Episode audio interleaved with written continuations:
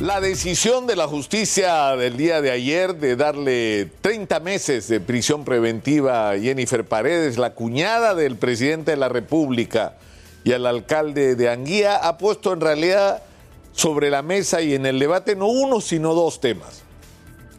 El primero de ellos es el de la prisión preventiva y el segundo es el de las colaboraciones eficaces.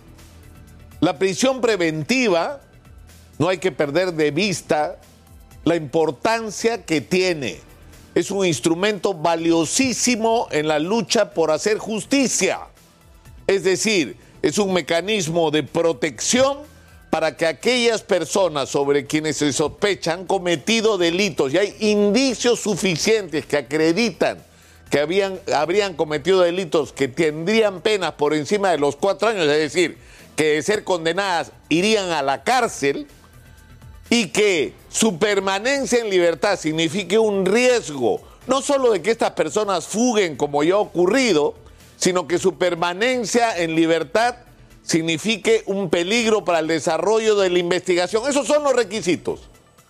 Si esto ocurre, es absolutamente legítimo aplicar la prisión preventiva. Es más, en otros países la prisión preventiva es automática y obligatoria. En México, por ejemplo, en casos como la violación si se produce un hecho de violación, la, prisión preventiva se aplica inmediatamente. Sin discusión, no necesita ir a un procedimiento previo. Pero en fin, acá no es así. Acá tiene que pedirla el fiscal y aceptarla un juez.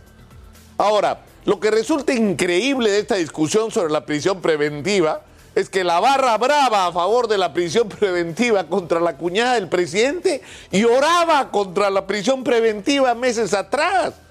O ya se olvidaron. Cuando metieron a los del Club de la Construcción lloraban por la prisión preventiva. ¡Qué injusticia! Es una sentencia adelantada cuando metieron al señor Graña un ejército de abogados, algunos de los cuales salen a opinar ahora a favor de la prisión preventiva. Decían que era un abuso. Cuando ocurrió con Keiko Fujimori, ¿ya se olvidaron de lo que decían? Ya se olvidaron poco menos que querían eliminar el mecanismo de la prisión preventiva.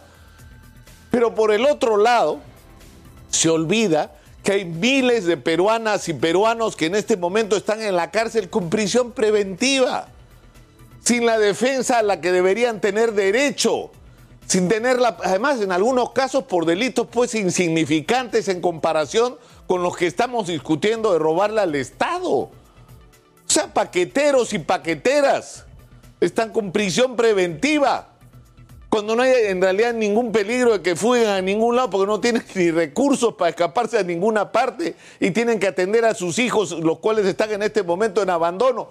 Pero para esta gente no hubo nunca preocupación.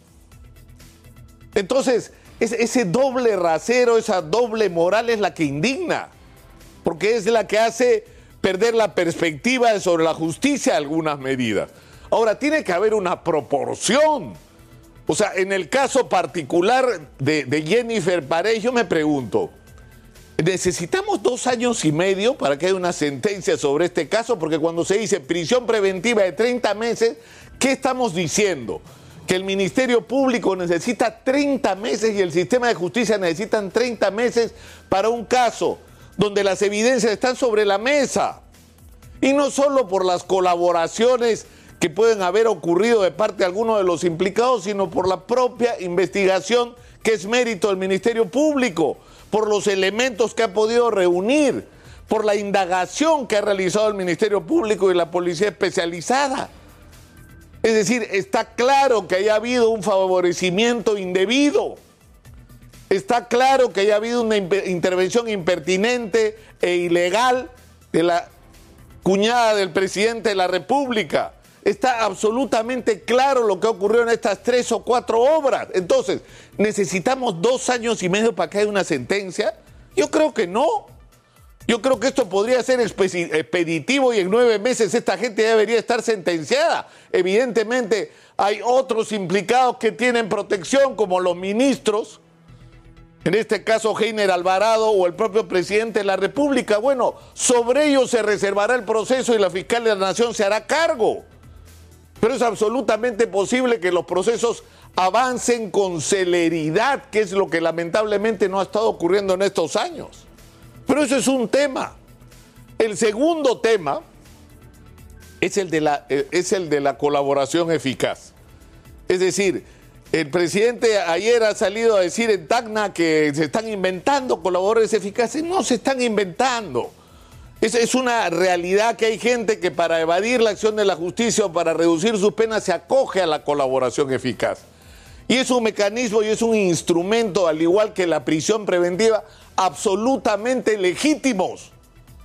Absolutamente legítimos. Es decir, la colaboración eficaz es un instrumento mediante el cual una persona que ha cometido un delito se arrepiente, colabora con la justicia, da información que permita conocer cómo funcionaba, sobre todo en el caso de las organizaciones criminales, cómo funcionaba la estructura, qué papel tenía cada uno y el nivel del daño que se pudo haber provocado al Estado, es decir, que, que dé información y no solamente al Estado, sino en relación a, a crímenes de todo tipo. En la lucha contra el terrorismo, la colaboración eficaz fue un instrumento valiosísimo. Pero hay una cosa que hay que tener absolutamente clara en relación a la colaboración eficaz. No puede ser un instrumento de impunidad. Es decir, no puede ocurrir que un empresario que le ha causado daños por miles de millones de dólares al Estado peruano, como en el caso del Club de la Construcción, como en el caso de Odebrecht, como en el caso de los señores Graña y Montero, o los señores Graña, Miroquesada, para ser más exacto.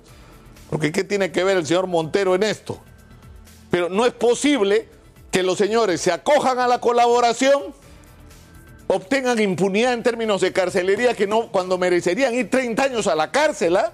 No vayan un día a la cárcel, metan la mano a la billetera, pongan un sencillo, porque es un sencillo para ellos en relación al tamaño de su fortuna, y simplemente no asuman ninguna responsabilidad. Que hay información que es valiosa, sí.